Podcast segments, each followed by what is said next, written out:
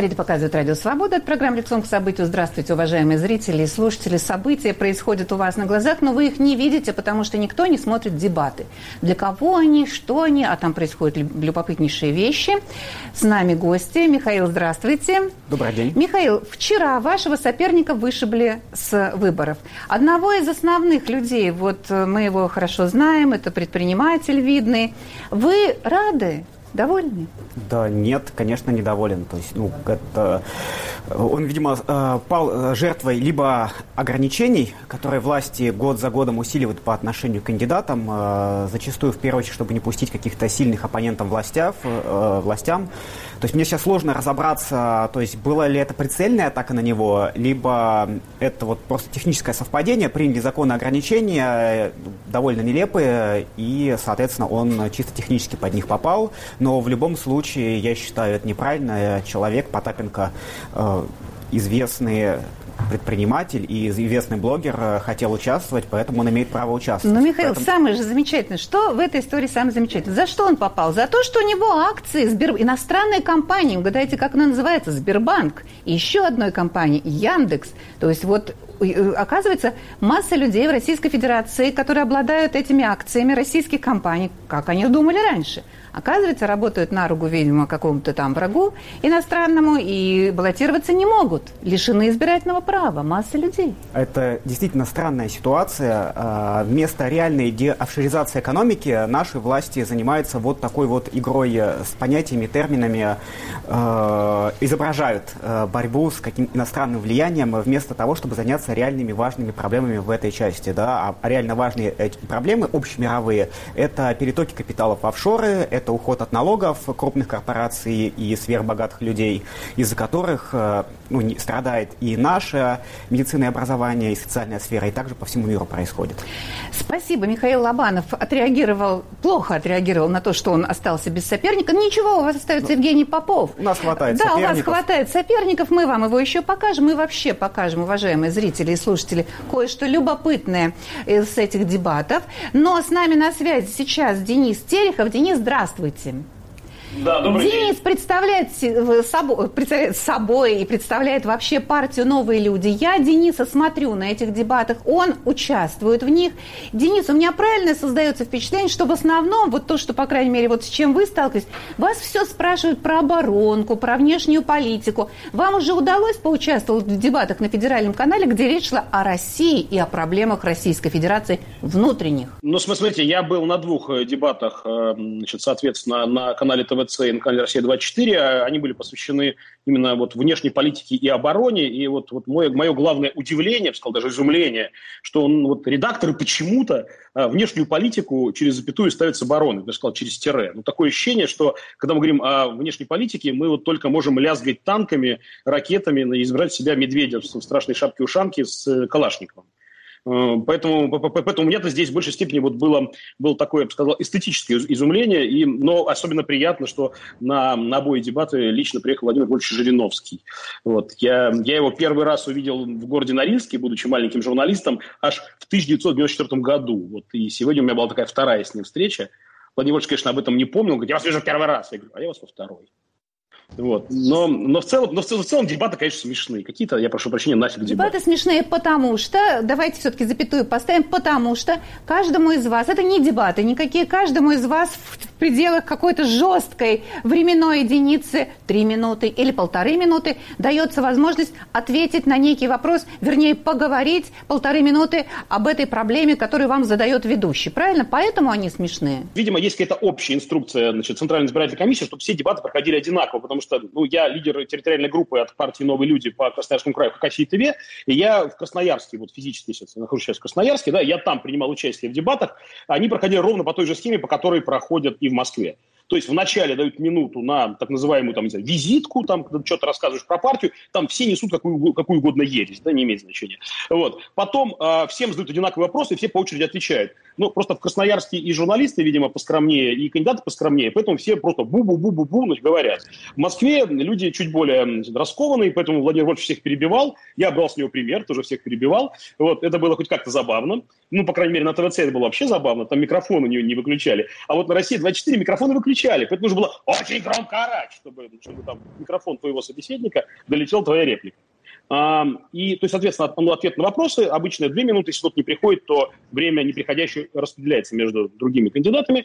Ну и в конце там минуты или 30 секунд где-то снова там кричишь, там, голосуй, голосуй там за наш там номер. Некоторые приходят с какими-то смешными табличками, восемь раз повторяют название партии и номер в бюллетене, как будто бы, как будто все такое сидят, значит, с блокнотиком, карандашиком, чтобы таки записать, за кого же им нужно голосовать, вот, когда они э, невероятно возбудились, увидев этого красивого, ну и, по крайней мере, умного человека. Возвращаясь снова к Дмитрию Потапенко, сегодня были уникальные совершенно дебаты на Первом канале. Первый канал пошел по своему пути. Он сажает двоих представителей от двух партий, видимо, там тоже по принципу жребия, и каждому из э, этих представителей ведущий задает разные вопросы. Одному он говорит, а вот вы когда-то сказали о том, что русофобия процветает в России, вот развейте эту тему. А второму говорит, ну вот вы про патриотизм заговорили, вот, пожалуйста, послушать хотелось бы про патриотизм. И тут вот он задает один из своих вопросов сегодня Максиму Шевченко э, утром, и Максим, ну, утром показывали это по, э, в центральной части, в европейской части Российской Федерации,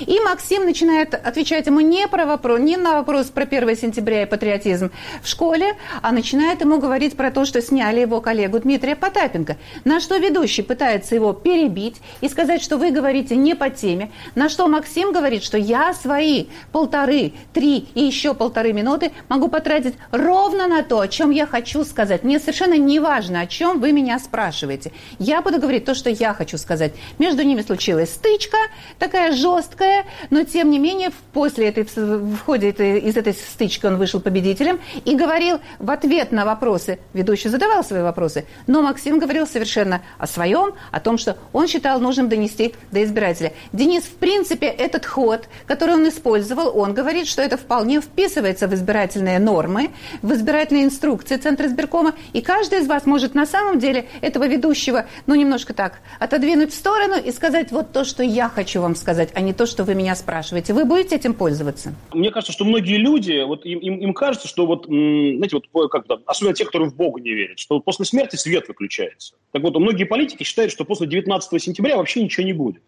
Нет, и вот они схватились за вот эти несчастные какие-то три с половиной минуты, какое-то невозможное время, которое еще никто не смотрит. Вы знаете, есть поразительная, поразительная статистика, мне не рассказал Валерий Федоров, директор Всероссийского центра изучения общественного мнения, что 90% зрителей нашей страны вообще дебаты не интересны. Значит, смотрите, дебат, кто, кто смотрит дебаты? Значит, дебаты смотрят политологи, сами кандидаты, их штаб, а, их мама, мамина подруга и сын маминой подруги. Вот, все, кто, вот, вот все люди, которые смотрят дебаты. То есть их там 0,0. Вот. Но они почему-то к этому так серьезно относятся. Знаете, вот даже я, человек, который часто бывает в эфире, э, ну, с некоторым волнением ехал на дебаты, не гримерша говорит, господи, вас пот, вы так волнуетесь, вы что, первый раз? Я говорю, ну да, говорю на этой неделе первый раз, да. Значит, вот, это был понедельник. Э, значит, так вот, значит, э, я, я, я к тому, что все как-то, все, все, все как-то, знаете, вот э, всем почему-то, я прошу прощения, в данном случае это профессиональный термин, насрать на свою репутацию, все, все, все вот эти 10 минут хотят просто что-то прокричать я вот думаю, я, я думаю, я вот, я вот человек неопытный, я вообще неопытный политик, я вообще первый раз вообще всю эту, всю эту историю ввязался, вообще не знаю зачем. Вот, значит, я вот думаю, я как дурак, я, я как иду по регламенту, ну, представление партии, я рассказываю в целом про партию. Меня спрашивают про оборону, я отвечаю про оборону. Меня спрашивают про внешнюю политику, я отвечаю про внешнюю политику. А оказывается, нужно было, не знаю, стихи читать. Нет, ну, вообще я крупный поэт, вы знаете, да, я мог бы знаете, стихи читать, не знаю, может, может так бы я больше понравился женщинам 40 плюс. Нет, ну не надо, только, только не, не стихи, да, это вот не, не каждая женщина любит. Я, да, да, да, я знаю, да, да, я, я шучу, вы пошутили, я тоже. Денис, Вопрос. Ладно, мы сейчас, просто мы вас тоже отпустим, потому что вам нужно бежать на красноярские дебаты. Но вопрос-то главный в чем? В ходе этих дебатов мы сейчас покажем, как неожиданно ведущим, которые забыли о стране, которые мыслят только категориями Украины и Сирии, в лучшем случае, как им открываться начинает на этих дебатах, как ни парадоксально, все-таки страна.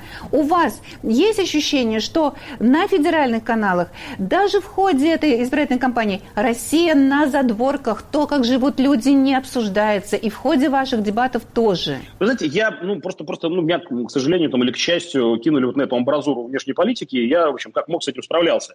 Тут, тут дело в другом. Дело в том, что дебаты в целом чудовищно заорганизованы, да, то есть там э, ведущие, вот то, что, то, что Первый канал стал хоть немножко импровизировать, ну, это, видимо, ну, там, там личная смелость, что ли, а, Константина Эрнста. А в целом, значит, там, там, там ведущий, как попка, читает какие-то, значит, там, бу-бу-бу-бу-бу, значит, скажите это, бу-бу-бу, скажите это. Дальше включается таймер, и все что-то делают бу-бу-бу. Ну, то есть, то есть, то есть это, это, на самом деле, конечно, не киндебат, это смехотворно, там нет диалога, там нет диалога между вот, э, как бы, кандидатами, хотя, конечно, он напрашивается. Это не похоже на те дебаты, которые мы видим значит, в разных кинофильмах про выборы. Это похоже просто действительно на какую-то такую, знаете, школьную линейку, где все по очереди отчитываются, на, на какой-то какой партхозактив. Эм, но, но, опять же, я повторюсь, Э, вот эта магия телевидения, вот магия телевидения, вот, знаете, вот до сих пор мы, хотя мы живем в эпоху интернета, да, вот все равно существует магия телевидения. Ты приходишь, там загорается красная лампочка, и все, вот все это самое. Добрый, значит, э, Гуд, Гудвин появился, сейчас будет, будет здесь этот самый изумрудный город. Вот магия телевидения заставляет нас всех идти, нести эту чушь, играть по этим правилам игры, Хотя это никто не посмотрит, кроме вот маминой подруги и сына маминой подруги, я уже сказал. И поэтому это вообще не имеет никакого значения. Это, знаете, это ритуал. То есть, есть вообще на выборах есть технологии э, как-то ритуальные, ритуальные и KPI. Да? Ритуальные – это фотография с мужиком с пиджаком за плечом. Это программа партии, которую никто не читает. Какие-то листовки, которые все выбрасывают из ящиков. Это так называемые ритуальные технологии. Ну, потому что без них почему-то нельзя. Я, кстати, от этого отказался. Есть эффективные технологии. Так вот, дебаты, дебаты, так просто принято. Я, вот, знаете, вот я искренне надеюсь, что через пять лет, когда будет выбор в следующую Госдуму, надеюсь, Земля до этого времени на небесную ось, вот, значит, будет, будет все по-другому. Будет, будет, по крайней мере, не так стыдно. Да, будем надеяться, что будет не так стыдно, но, тем не менее, в ходе этого эфира мы покажем вам дебаты, которые, ну, поставили в тупик их ведущего Владимира Соловьева, а им же запрещается, во время дебатов им запрещается комментировать, а он же не может не комментировать, там тяжелый был случай очень. Но пока вернемся, Михаил, к вам и к вашим, к вашей группе товарищей. Вы ведь, ну, я не хочу употребить глагол «бегаете», мы точно бегали за Евгением Поповым, чтобы затащить его в наш эфир у нас не получилось. У вас получается с ним устроить дебаты? Это представитель «Единой России». Ну, мы за ним не бегали. У нас была следующая ситуация. Э, я каждый рабочий день провожу три встречи во дворах по нашим восьми районам нашего округа. И недель пять назад, когда встречи были в Филевском парке, мы наши встречи объявляем заранее, вывешиваем на несколько дней вперед, иногда на неделю вперед расписание, такое-то время, такой-то дом, детская площадка или какой-то еще объекта. И в чате Филевского парка жители жители скинули из другого чата фотографию объявления, что рядом, буквально в соседнем дворе, примерно в это же время будет встреча Евгения Попова. И э, вот тогда я первый раз столкнулся с тем эффектом. Вот сейчас Денис говорил, что дебаты никому не интересны. Они, дебаты, не, никому не интересны в разрезе, о чем будут между собой говорить э, представитель там, э, новых людей и представителей ЛДПР. Тем более, что они между никому... собой не говорят, да, они, или... они отчитываются да. И в таком формате, и даже если бы между собой тоже, скорее всего, мне было, было бы никому интересно. Реальный запрос у людей, у большого количества людей и в Москве, я думаю, и в других регионах тоже, он есть на то, чтобы на, на дебаты, на реальные дебаты, э, такие соприкосновения, они произошли с представителями, с кандидатами от «Единой России», и чтобы кто-то э, от кандидатов из оппозиции реально высказал в лицо в лицо кандидатам от «Единой России», что о них думают люди. Это, этого хотят люди, и этого боятся Единая Россия, кандидаты от Единой России. У нас произошло следующее. Как только жители увидели, э, что две встречи рядом, они сразу, мы хотим дебаты, мы хотим дебаты. Э, что вы тут встречаете в соседних местах, э, попробуйте вот найти общую ваша площадку как и поговорить. КПРФ и э, Попова, допустим, как Единая Россия. Так, попробуйте да, найти ну или, да, соответственно, или меня как преподавателя МГУ и Попова как телепропагандиста, что тоже не менее интересно людям. Конечно. А, Соответственно, ну, на такой массовый призыв я не мог сказать ничего другого. Да, конечно, я приду в этот двор, сделаю там несколько этих сотен шагов и предложу дебаты на независимой э, площадке в удобное обоим кандидатам время. Соответственно, я пришел, Команда Попова к этому, очевидно, была готова, поскольку обсуждение этого проходило в открытом чате. Они пытались не дать мне возможности выступить буквально 30 секунд, э, сделать это предложение. Э, как интеллигентный человек я подождал, выбрал момент и все-таки сказал то, зачем пришел. Сказал, что я как преподаватель МГУ, как кандидат по этому округу, кандидат от э, КПРФ, главный оппонент Единой России, вызываю Евгения Попова на дебаты на независимую площадку в удобное нам обоим время. И он стал хаотично соображать, что ему ответить. И первое, что он ответил, что почему только с вами, давайте со всеми. Я, естественно, парировал, что Один на один со всеми я согласен на любой формат. Э, согла... ну, объявляйте, что вы на это согласны. На это он, э, покопавшись в памяти, вытащил, что он не будет лично со мной дебатировать, пока я не извинюсь за пост в Фейсбуке трехмесячной давности. Э, пост был о том, и ирония о том, что он, придя пофотографироваться на акцию по раздельному сбору вторсырья, на которой я и моя жена традиционно волонтерим, несколько часов э, вместе с другими активными жителями помогаем людям разделять э, отходы, вторсырье, э, чтобы оно дальше шло на переработку. Он пришел пофотографироваться, а мы написали, что когда его увидели, нам показалось бы, что с его, с его стороны был бы сильный символический жест, как телепропагандиста, придать, э, прийти и сдать в электрохлам телевизор. Вот как будто извинения за все предыдущие его годы работы, того, что он э, лил в уши наших сограждан. Это он, как всплыло у него в голове, он сказал, что не будет, пока я не извинюсь. Извиняться там не за что. Э, мы информацию об его ответе и видео, она разошлась по социальным у, сетям. у Рамзана Ахматовича нахватался. Это же надо такое. Ну, э, ко мне никто не приходил и не, не требовал да, с оружием угу. в руках извиниться. Вот, э, но информация об этом э, ответе разошлась по социальным сетям. Мы тут тоже с своей стороны постарались. И это еще больше э, ну, взбудоражило жителей всех, всех восьми районов. Во всех группах стали требовать дебаты, дебаты. Евгений Попов стал появляться в комментариях. Э, я и другие люди стали ему предлагать все-таки провести эти дебаты. Он стал писать совершенно разные вещи. В одном случае писал, что у него нет времени на такую ерунду, как дебаты с оппонентами. В другом случае писал, что готов дебатировать со всеми, кроме Лобанова. Отлично. Михаил, у вас есть отличная, прекрасная возможность подебатировать заочно с Евгением Поповым, потому что Евгений Попов принял участие ровно в тех дебатах, по, по которым, если мне не изменяет память, Денис, наш собеседник, тоже принимал участие. И вот это э, яркое выступление Евгения Попова вы можете услышать на этих дебатах ровно в том формате, как описывал Денис, и прокомментировать. Пожалуйста. Время Единой России вот сейчас, Владимир я Вольфович. Не начинал а, потому что вы не знаете ничего. Вас подсунули сверху. Дорогие друзья, разрешите мне сказать. новые люди. Все равно, Время галстуки ваш России. кандидат или без галстука. Главное те мысли и главное те поступки, которые э, декларирует партия и кандидат. Партия «Единая Россия» номер пять в предвыборном списке и в бюллетене «Голосуйте за Единую Россию» обеспечит безопасность каждого жителя. Главное – это безопасность и качество жизни гражданина России.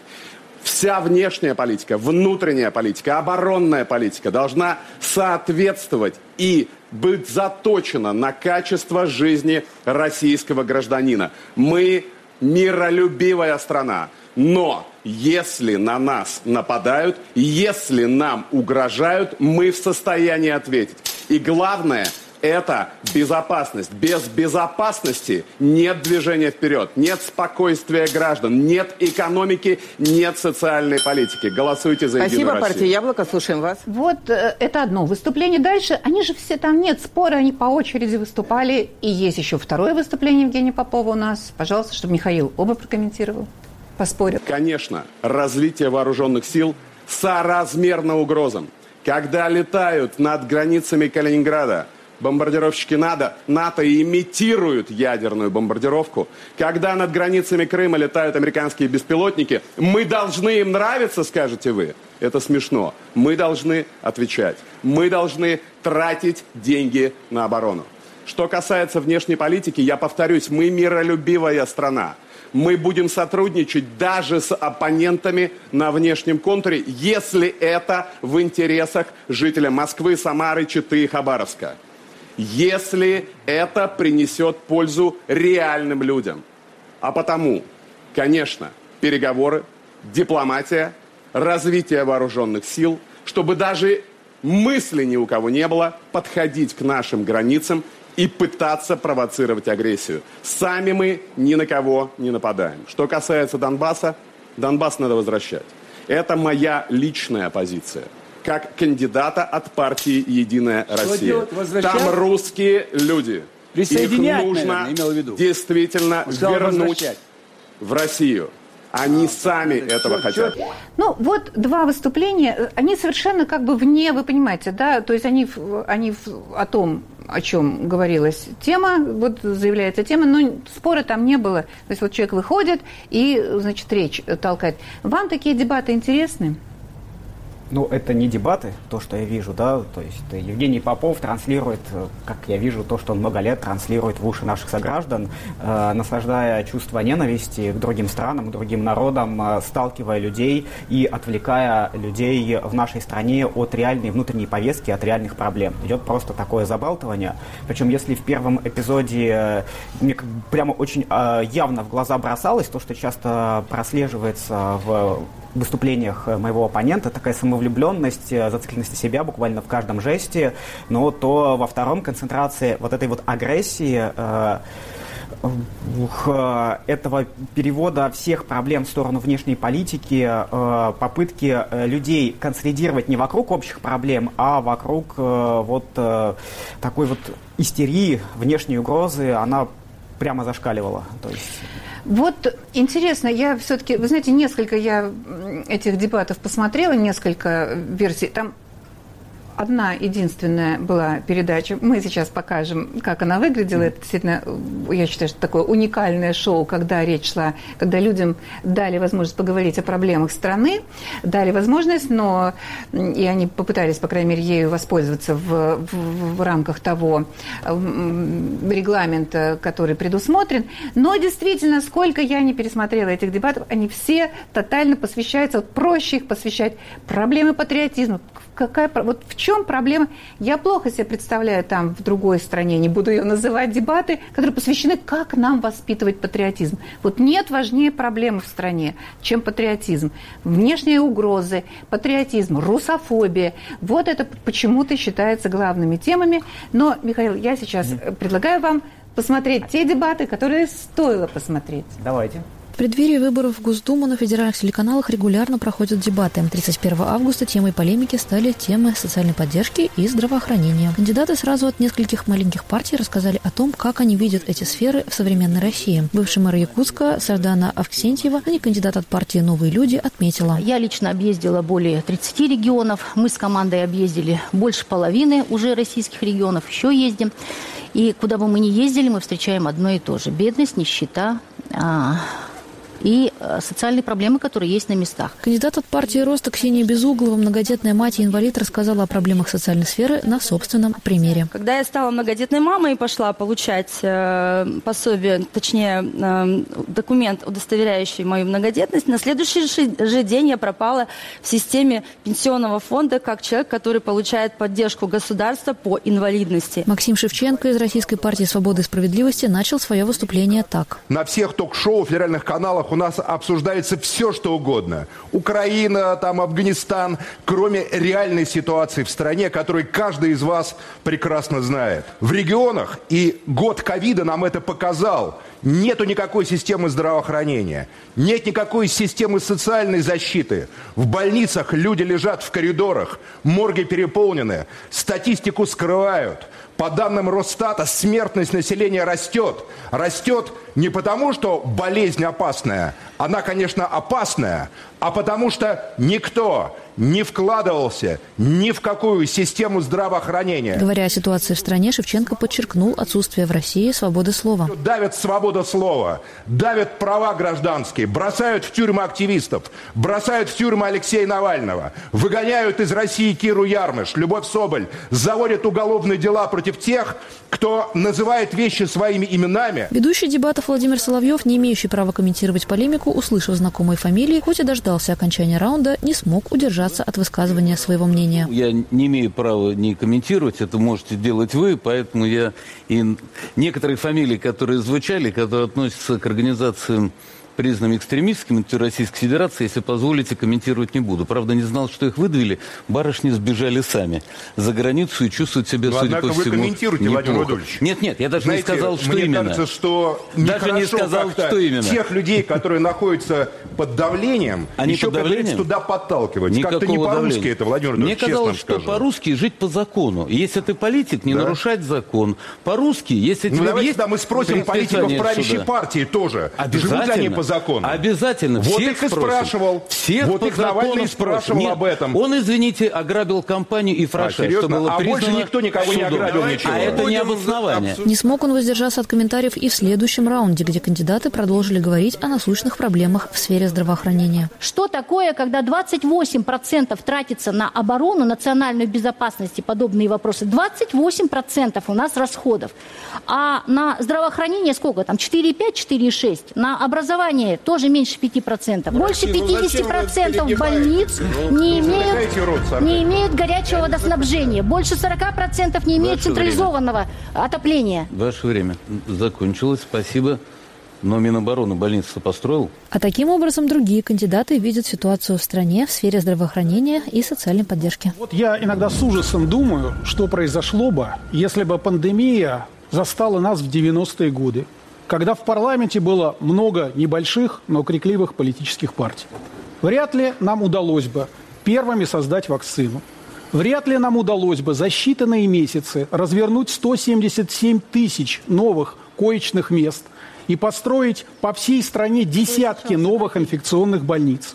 Вряд ли нам удалось бы в течение трех месяцев в 10 раз нарастить выпуск аппаратов искусственной вентиляции легких. Я встречаюсь с многодетными семьями, они смотрят на меня, я говорю, «Де- детишки, давайте я вас мороженым угощу. И они, смотря мне в глаза, спрашивают, а что это?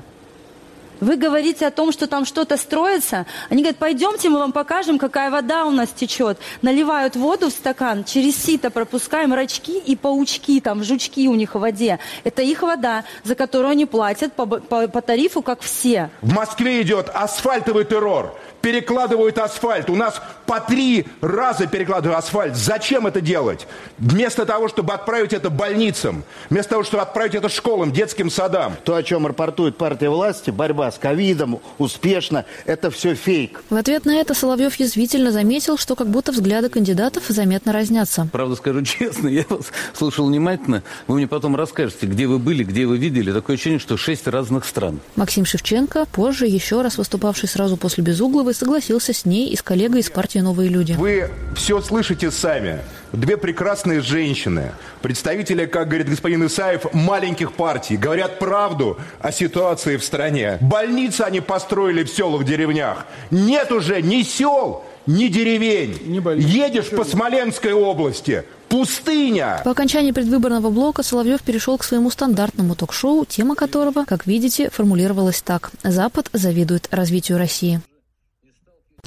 Ну, я специально после этих дебатов осталась посмотреть, чему же завидует Запад, какому развитию России. Но участники, уже постоянные регулярные участники э, этого шоу говорили, конечно, опять о некой русофобии. Конечно, на примере азербайджанского комика, которого выдворили из страны. И никаких успехов России не, не было предъявлено в этой части. Во второй русофобской, посвященной проблеме русофобии. А в третьей части была снова Украина. То есть вот хотя бы, но вот только таким образом удалось двум, двум женщинам и одному, и одному кандидату мужчине донести какую-то повестку внутрироссийскую с трудом, с трудом прорвались. А я правильно понимаю, что таким неофициальным представителем Единой России на этих дебатах был как раз Соловьев по- под Исаев, видом да, ведущего? там, А. дело в том, что там стоит, вот видите, вы видите, что он стоит. Исаев стоял там, но он был подавлен.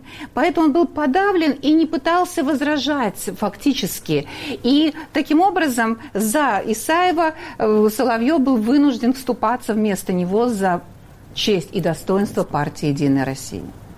Ну, это характеризует дебат, характеризует партию. И я, конечно, приветствую тех людей, которые использовали площадку этих дебатов, э, чтобы поднять хотя бы большими мазками, такими довольно грубыми, но те реальные проблемы, которые есть в стране, по всей стране, и в частности в Москве. Э, Поэтому, да, нужно использовать любую площадку, нужно использовать любую возможность, чтобы переводить повестку, переводить повестку в сторону реальных проблем. И, что, на мой взгляд, не менее важно, при любой возможности говорить о необходимости консолидации нас, простых людей, для того, чтобы мы объединялись и э, коллективными усилиями давили на власти, на чиновников, на крупные корпорации, чтобы что-то менялось, чтобы что-то решалось. Это те вещи, которые э, я, э, наша команда говорит во дворах, то, о чем мы говорим в интервью, и то, что мы делаем уже реально больше 10 лет. Нужно говорить не о противостоянии с другими странами, и даже нужно говорить не просто говорить о проблемах, которые есть в стране. Это сами люди скажут за нас гораздо лучше. Э, а нужно говорить и подсказывать людей, объединять их вокруг конкретных проблем локальных, вокруг федеральных вещей, обсуждать агитировать. Э, главная проблема этих выборов и главная проблема России в текущей ситуации – это всеобщая апатия, которую с помощью телевизора, телепропагандисты, на которые выделяются гораздо больше денег, если мы посмотрим федеральный бюджет, чем на то же э, медицинское образование. Да? То есть у нас 45 медицинских вузов, университетов, медицинских академий по всей стране получают денег меньше, чем э, вот реально те телеканалы и другие СМИ, которые занимаются чисто пропагандой. А, а, соответственно, вот мы говорим а, каждый день о том, чтобы что-то изменить, чтобы решить эти проблемы, это нелегкий путь, это не делается по щелчку. Что для этого в том числе необходимо появление в России, в нашей стране сильного демократического массового профсоюзного движения. Нельзя решить проблемы медицины э, без того, чтобы не поднять э, чувство собственного достоинства и условия работы труда медиков. Нельзя то же самое сделать со средней школы. Это та база. То есть нужно снизить нагрузку на учителя, на врачей. Нужно их больше и лучше готовить, больше выделять на это средств. Эм, и тогда можно будет, эти люди смогут профессионально развиваться, и тогда плюс какие-то следующие, последующие меры мы сможем прийти, чтобы и система образования, система здравоохранения функционировала нормально. Но без этой базы ничего не получится. А эту базу нельзя создать даже сверху. Даже если случится чудо, и каким-то образом э, текущее руководство или пришедшему на смену люди начнут сверху Э, пытаться давать больше денег. Э, только внизу видно, что реально происходит и что мешает. Э, только если мы вдохновим людей самим защищать свои интересы через профессиональные союзы, через объединение по месту жительства, тогда возможны позитивные изменения. Ну вот люди, о которых мы сегодня говорим, я все-таки верну, верну вас и нас всех к теме вот этих дебатов, к этому формату, в ходе которого вроде бы люди должны послушать то, что вы говорите, они вас еще и не очень-то услышат, потому что вам вот так вот не, не дадут там высказываться в течение этих полутора минут. Но э, возвращаясь к этой теме, я хочу сказать, что вы очень правильно заметили, что ведущий берет на себя миссию защиты Единой России. И мы сейчас покажем вам другой сюжет из другого города, не из Москвы, из Рязани. Тут я должна сделать одну оговорку, и э, это даже не оговорка, это информация для тех, кто нас сейчас смотрит. Такая информация, она состоит в том, что есть на Ютубе канал. Его ведет человек, который я не знаю, кто он такой, Михаил Шибанков. Это единственный человек, который собирает вот эти видео дебатов. Я смотрю дебаты у Михаила Шибанкова. Этот Михаил Шибанков ухитряется записать их даже с орбит. То есть я смотрю дебаты у Соловьева или на Первом канале на несколько часов раньше, чем они выходят на европейской части страны. Почему я это подчеркиваю? Потому что почему-то, по каким-то причинам федеральные каналы на своих ресурсах эти, канал, эти дебаты не хранят. Вы не можете их увидеть там, где, казалось бы, он должен лежать, вот этот вот э, этот эфир. Его там нет. Но зато есть Михаила Шибанкова, благодаря которому мы увидели, как ведущий из Рязани защищает честь и достоинство э, кандидата эм, э, «Единой России» от кандидата из «Яблока» Константина Смирнова. Уважаемые избиратели, помните о том, что если «Единая Россия» в нашем регионе вновь получит большой процент, то господин Макаров снова станет депутатом. Над ним в региональном списке только губернатор Николай Любимов, которого в список включили лишь для того, чтобы еще больше испугать бюджетников, напомнить им лишний раз, что надо голосовать за начальство, начальство – это «Единая Россия». За все свое депутатство Макаров практически не появлялся в регионе. А если появлялся, то не встретился ни с одним реальным избирателем, только с подконтрольной массовкой, которая издавала задавал ему вопросы, написанные в правительстве Рязанской области. Константин Михайлович, именно прошу единорос, именно един... программы, я соблюдаю, я соблюдаю, мне добавьте, мне, добавьте, за добавьте мне время тогда вот на этот треп.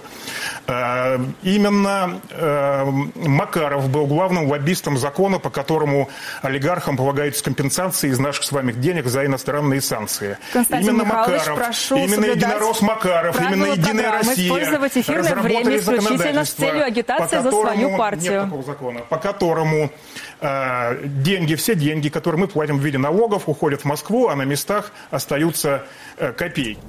Исключительно с целью агитации, не исключительно с целью агитации разрешается использовать это время. Использовать время разрешается как угодно для того, чтобы агитации э, депутат, э, кандидат может понимать что угодно под агитацией. Это его право. С нами на связи Константин Смирнов. Константин, здравствуйте. Добрый день.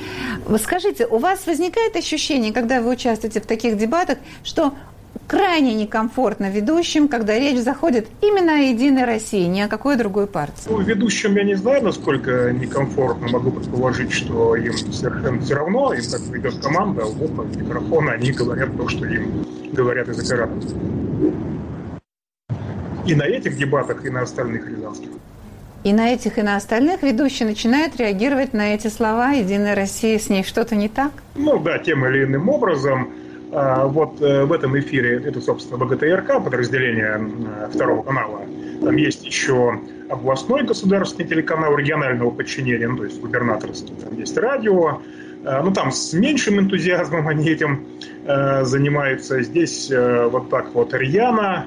Ну, но результат пока только один. На Ютубе Э, вот это видео получило на данный момент за три дня 70 тысяч просмотров. Это для региональной политики просто немыслимые совершенно цифры. Никто, отродясь эти дебаты, ну, вообще не смотрел. Вот появился действительно вот энтузиаст, которого вы упомянули, Михаил Шибанков, который их э, выкладывает. Появилось вот это видео.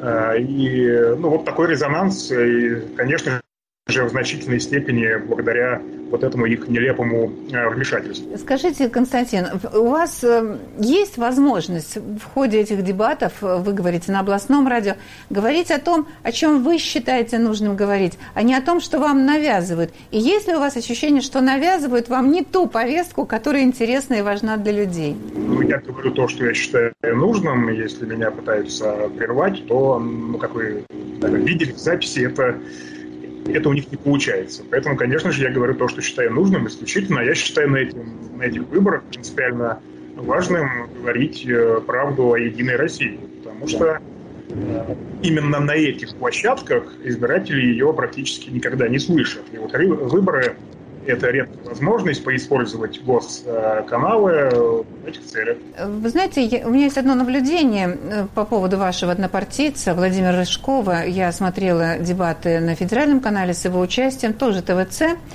И ну, меня не то, что это удивило, потому что это ровно то, что делает Явлинский, который говорит, что ну, просто в другом контексте. Явлинский говорит, ну не голосуйте за нас те, кто с нами не согласен, ну не голосуйте.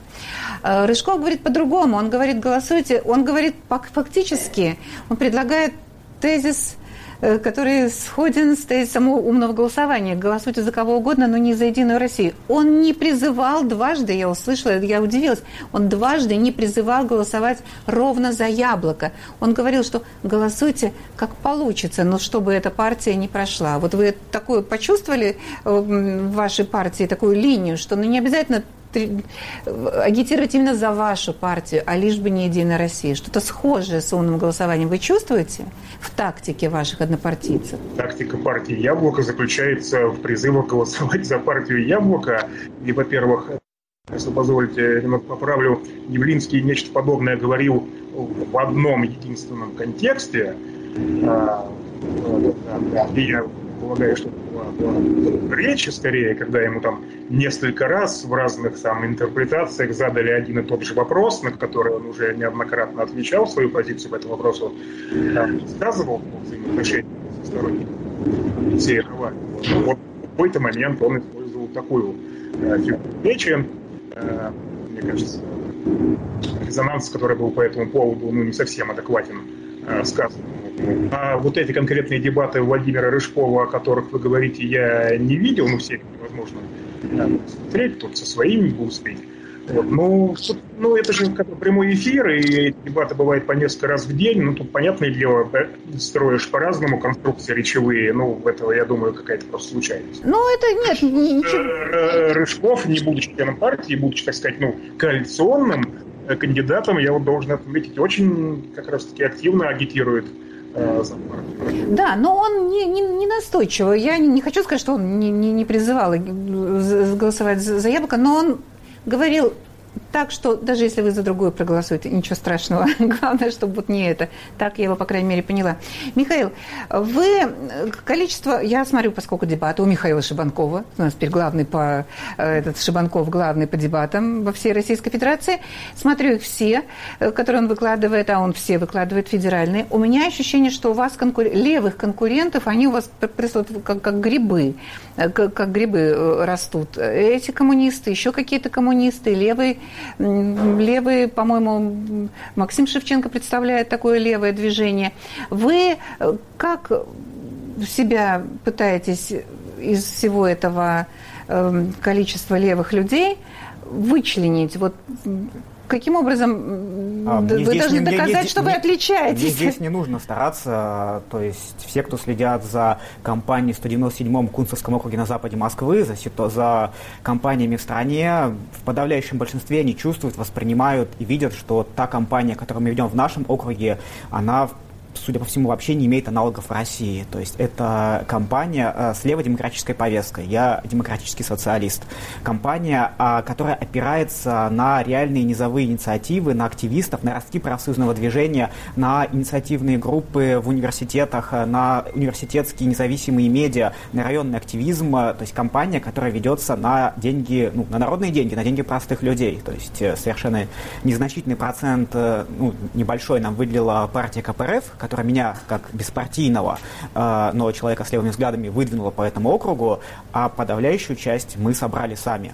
Э, и вот э, тут не нужно прилагать особых усилий. Это скажут сами, э, э, говорят сами люди, чем мы отличаемся.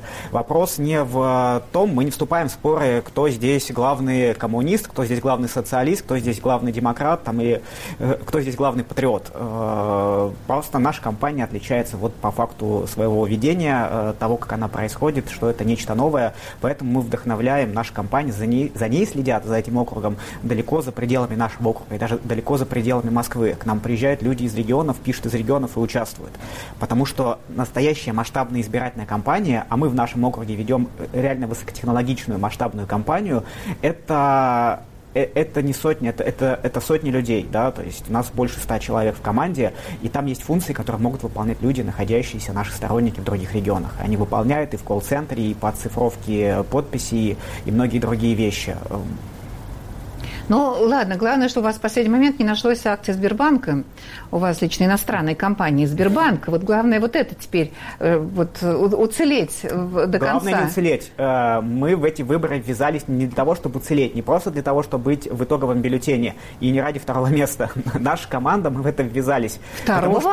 Не ради второго а места. А почему вы сказали второе место? Почему вы сказали Потому что второе? у меня ощущение, что подавляющее большинство оппозиционных политиков, оно участвует ради участия Нет, э, а этих второе, выборах. не первое, я не очень поняла. Я как раз не ради второго места, а ага. ради первого, ради а, победы. Вот меня вот, прервали, да. Понятно, есть, извините. Потому что большинство оппозиционных политиков, у меня ощущение, или псевдооппозиционных политиков, участвуют ради участия, ради того, чтобы повысить свою узнаваемость каким-то следующим будущим выборах, на которых вот они там-то и будут участвовать по-настоящему. Для нас здесь, в нашем округе, только выборы здесь и сейчас. И мы хотим победить на них. Поэтому э, мы здесь, э, наша задача не думать о том, как бы не перейти какую-то там красную черту, после которой наш снимут, будут искать акции или что-то еще, а наша задача до последнего дня, до самого финиша делать все возможное, чтобы как можно больше избирателей на западе Москвы узнала о том, что в нашем округе есть команда, которая борется на победу здесь и сейчас. Хорошо. И победить. Мы возвращаемся из Москвы в Россию обратно и задаем вопрос все-таки москвичам. Ну а России, как она живет? Знают ли они об этом? Смотрим. Знаете ли вы, как живет Россия? Представляю, да. Каждый город по-своему живет. Каждый город по-своему. Ну, есть же пословица нормальная русская, да, что не город, то и норов. Поэтому там вот в Туле одно, в Ярославле другое. Ну, как обычно, как она живет, так и живет. Всю, всю жизнь она так жила, через пень-колоду, ну и что? Плохо живет. А знаете ли кого-то, кто живет в регионах? Да, много тяжелее, чем в Москве. А с чем это связано? А, с тем, что неправильное разделение бюджета, тем, что идут тут, э, в Москву средства, проекты, некорректное финансирование и нет организации, организации а, в том плане, что не делаются кластеры какие-то, то есть в основном только всякая показуха, типа там ну, зон ну, в Дальнем Востоке без нормальной инфраструктуры и транспортного обеспечения. Знаю, конечно. Как живет? Хорошо. Ну, я в Москве живу, мне сложно сказать. Нормально, мне кажется. В целом, в целом. В деревнях живут хуже, конечно. Вот мы едем отдыхать, там хуже. Догадываюсь. Родственники есть. В регионах. Ин- интернет есть, YouTube есть. Не все хорошо живут. Особенно дальние регионы. Ну, я езжу по стране. Периферия живет гораздо хуже, чем Москва. Плохо живет. Маленькие зарплаты, дороги плохие. Да вы сами знаете, о чем говорить. Отвратительно. Богатая страна. Нищ... В нищету вогнали весь народ. В нищете пенсионеры бедные, у нас с голоду все умирают, работы нету, ничего нету. И что хорошего у нас в России? Ничего нет. Если бы развивали бы регионы, развивали бы вообще как бы Россию, хотя бы производство каким-то образом, я не знаю. У нас же как получается, только определенная группа людей хорошо живет, а все остальное нет. В Твиттере мы тоже задавали этот вопрос, как живет Россия, и мнения фактически пополам поделились при ответе на наш вопрос. В целом хорошо 46%, в целом плохо 50%, не знаю 4%. И вот вопрос у меня к Константину Смирнову. Константин, есть ли возможность в ходе избирательной кампании объяснить, рассказать людям в одном городе живущим о том, как живут люди в другой, в остальной России? Вот у меня создается ощущение, что не хватает людям информации о стране, не говоря о том, что, ну, тут что ощущение? Мы знаем, что ни одно политическое ток-шоу ни на одном российском федеральном канале проблемы России э, темам России не посвящается. Есть ли такая возможность в ходе выборов донести друг до друга эту информацию? На то э, партийные списки состоят из кандидатов от там, всех практически регионов. И, кстати говоря, если у партии Яблоко получится преодолеть барьер, то там э, в любом случае будет фракция, э, в которой будут депутаты из разных регионов. Такая структура списка в этом году э, сделали такой список, который структурно а, в любом случае будет представлять регионы, потому что регионалам сделали большие группы, нас поддержали. Вот я возглавляю группу достаточно крупную, сравнимую с московскими округами из трех регионов, и другие региональные активисты партии «Яблоко» возглавляют аналогичные группы. Это, пожалуй, такая, наверное, единственная партия на этих выборах, которая такую поддержку дала региональным э, кандидатам. И в этом смысле, конечно, выборы – это э, шанс и возможность региональные проблемы на федеральном уровне поднимать. И это нужно делать. Есть региональные проблемы. Вот, например, э, мы вот бьемся, ну, я по основной деятельности журналист, вот, там, 10 лет, мое там издание, многие годы единственное оно было – потому что не исключает э, договоры с органами власти, с олигархами местными, освещал там проблему выбросов Рязанского нефтезавода, который входит в структуру Роснефти. И вот по выбросам в атмосферу Рязань уже, ну, наверное, один из самых загрязненных городов э, в стране. Об этом мало кто знает на московском уровне. Приезжают люди, вот ко мне приезжали из Челябинска, из Челябинска, ну, казалось бы, да, символ просто вот, плохой экологии, черное небо и прочее. Приезжают люди из Челябинска и говорят, что им по сравнению с Челябинском в Рязани нечем дышать. А, об этом никто не знает на федеральном уровне. Эти проблемы, конечно, надо доносить. В других регионах есть э, известные только им а, проблемы, но такого уровня проблем жизни и смерти, э, которые неизвестны а, в Москве. И, конечно, мы должны стремиться к тому, чтобы партии и выборы были тем инструментом, которые, э, которые эти вопросы позволяют задавать на самом, самом высоком уровне. Спасибо, Константин. И тоже я спрошу Михаила. Михаил, вашего конкурента Евгения Попова как раз упрекали, вы знаете известный фильм о нем, команды Навального, его как раз упрекали в том, что ну что он с этими скамейками? Ведь он же в Думу идет. Ну что этот Кунцевский округ, тем более, что достаточно благополучен по сравнению с, с, с остальной Россией. Вот вы тоже, когда общаетесь двойственная ситуация. Они должны вас выбрать, но выбрать не себе, не для своих скамеек и своих прудов грязных, а в Думу, где вы будете заниматься проблемами всей страны. У вас-то у самого есть представление, вы, вы чувствуете, что вы достаточно информированы о том, что в стране делается? Ну, конечно. Или вам тоже не хватает этой информации? Нет, э, этой, э, эта информация у меня есть. У меня родственники живут в разных регионах России, да, и бывая в разных регионах, э, в том числе в командировках Московского университета по проведению Олимпиад.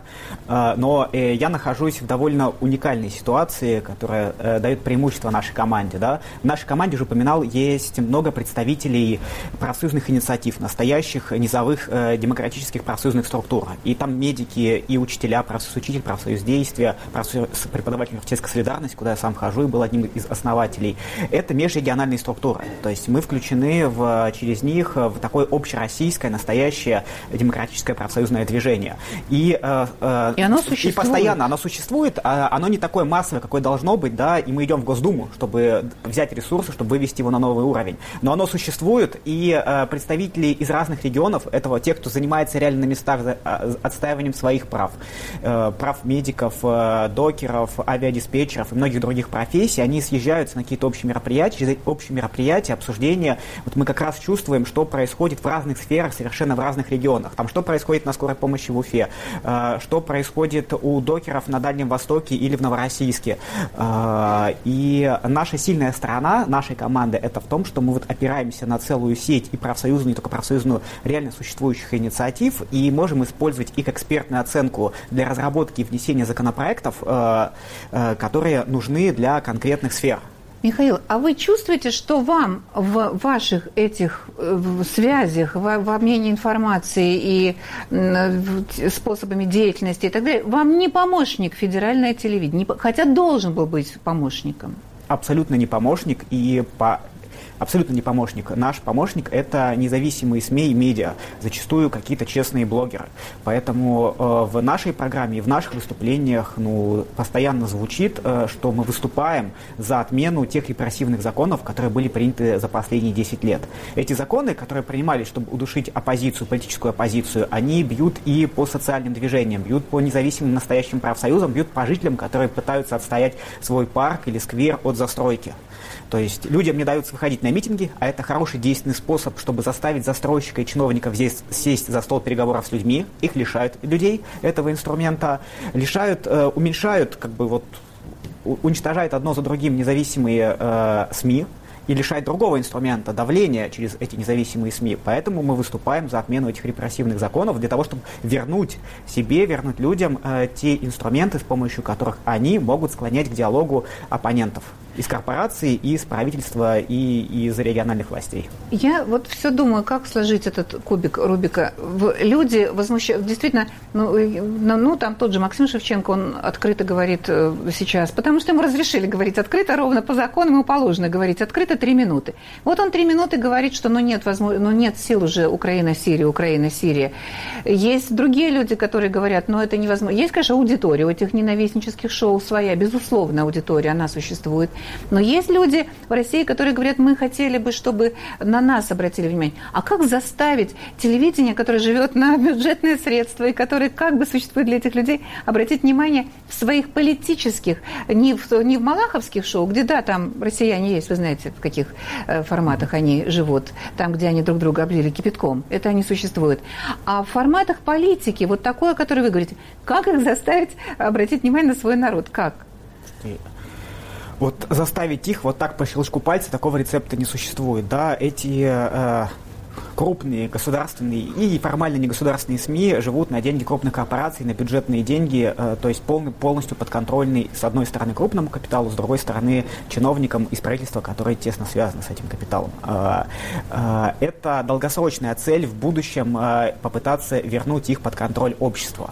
Мы это на раз-два сделать не можем. Мы должны ставить этот вопрос, должны ставить его и на уровне Госдумы, когда решается вопрос о выделении этим медиахолдингам именно бюджетных денег. То есть а, они, эти э, центральные каналы э, вешают лапшу на уши за наши деньги, за счет федерального бюджета. Эти деньги немалые. Эти деньги, они такие, что они позволяют отдельным телепропагандистам покупать элитные квартиры, там в том числе около метро «Динамо», э, обогащаться и, и жить за наш счет. А, реальным решением всех проблем, и в том числе этой проблемы, является консолидация простых людей снизу. Когда нас станет много, когда те существующие объединения, профсоюзные, некоммерческие организации, э, объединения людей по месту жительства станут сильнее, то тогда мы сами и создадим свои независимые СМИ и медиа, и заставим э, каких-то э, крупных вещателей обращать внимание и с другой стороны, другой фронт борьбы – это борьба на уровне Госдумы. Сейчас, в сентябре, э, мы как минимум, как минимум можем дать не только такой мощный подзатыльник властям за их предыдущую политику, но и постараться буквально протолкнуть, втащить в Госдуму хотя бы несколько депутатов, которые будут использовать э, трибуну Госдумы для борьбы против репрессивных законов, тех законов, которые в том числе удушают и СМИ. Э, и сопровождать это общественной кампанией. Э, тогда и в этом плане мы, может быть, сможем отвоевывать одно за другим то пространство, которое власти отобрали людей за последние 10 лет. Я благодарю своих собеседников за то, что приняли участие в этом разговоре. И до новых встреч. До свидания.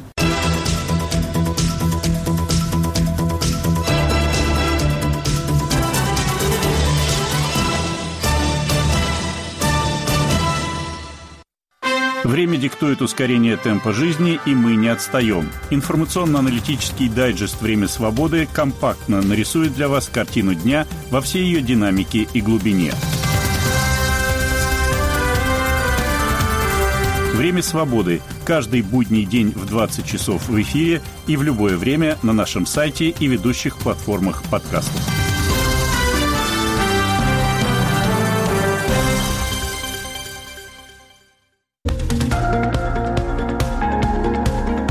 Самые интересные актуальные события в блогах и социальных сетях. Споры, шутки, мемы. По понедельникам и четвергам с вами в эфире Аля Пономарева. Цитаты «Свободы» – звуковая версия популярной рубрики сайта «Свободы» в 20.32 с повторами в течение недели. Слушайте «Радио Свобода».